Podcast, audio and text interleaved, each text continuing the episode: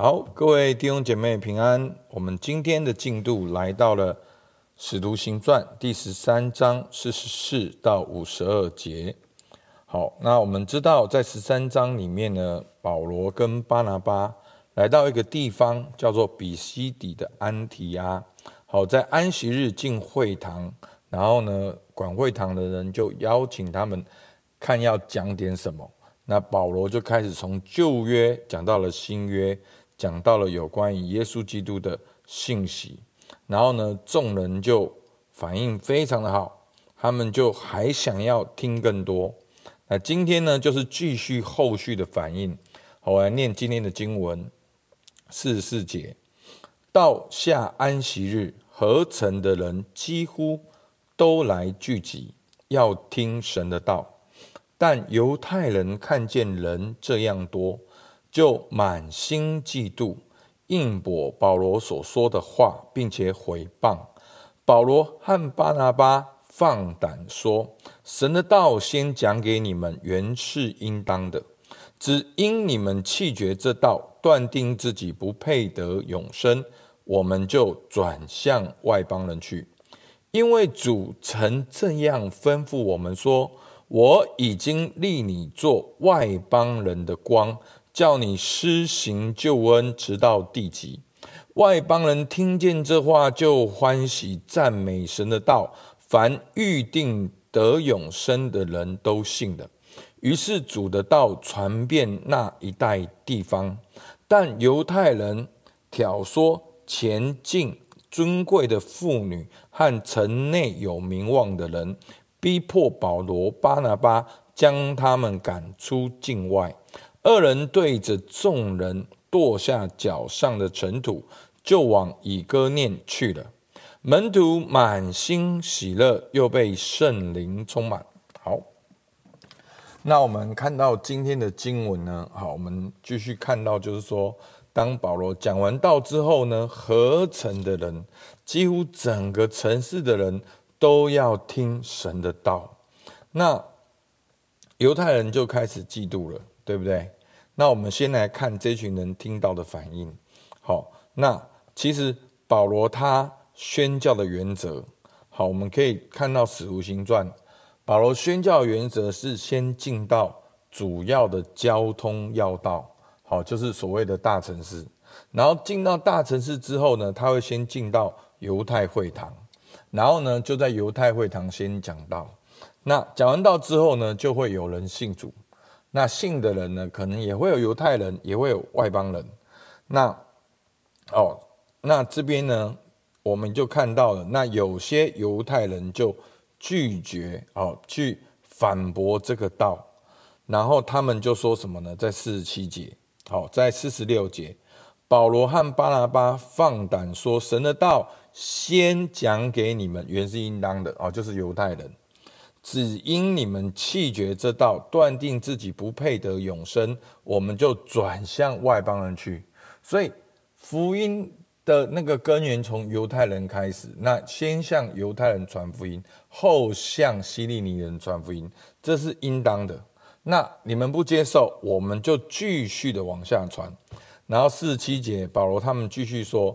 因为主曾经这样吩咐我们说：“我已经立你做外邦人的光，叫你施行救恩，直到地极。”那在这边要强调的就是，福音是给所有的人，不只是只有给犹太人，福音是给也给外邦人。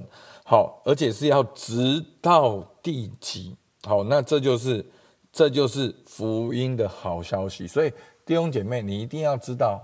福音有一个爆炸力，好，福音在你里面绝对不可能隐藏，那个福音会催促你，会催逼你，好，福音不可能停在一个人，好，几个人身上，福音要不断不断的往外去扩张，去传递。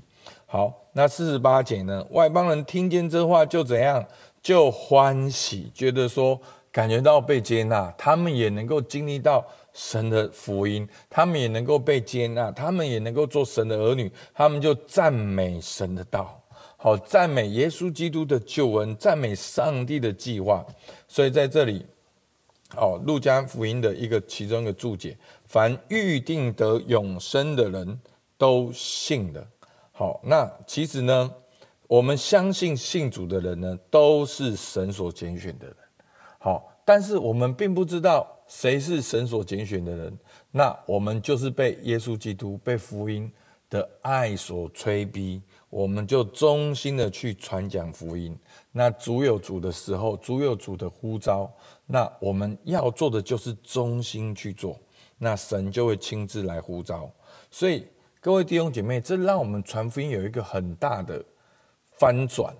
好，很多时候我们基督徒变成就是要强迫人家信主。好，那当然信主很棒，信主很重要。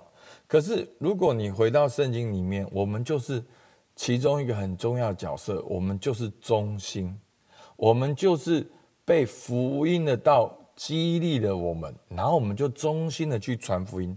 其实换一个角度来看，这样子我们反而会去做，因为我们把福音设定到就是说，哦，我们要传福音，对方一定要信主，所以其实我们反而自己有压力。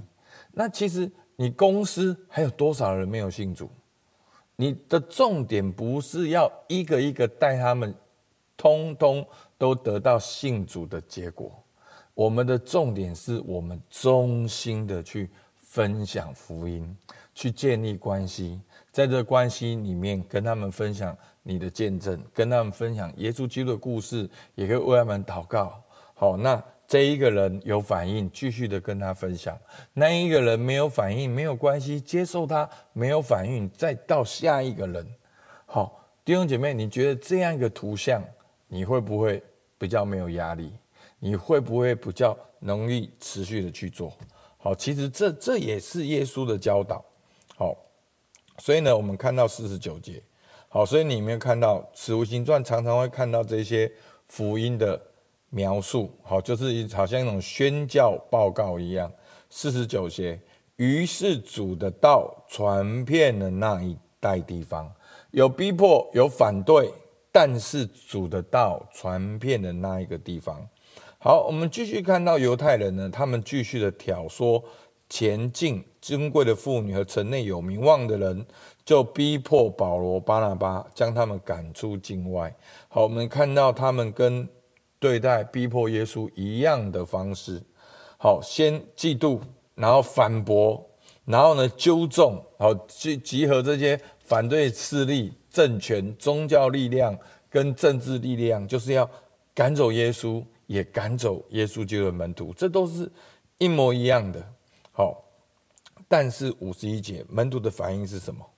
跟耶稣的教导一模一样，跺下脚上的尘土。就往以哥念去了，所以弟兄姐妹，求主帮助我们。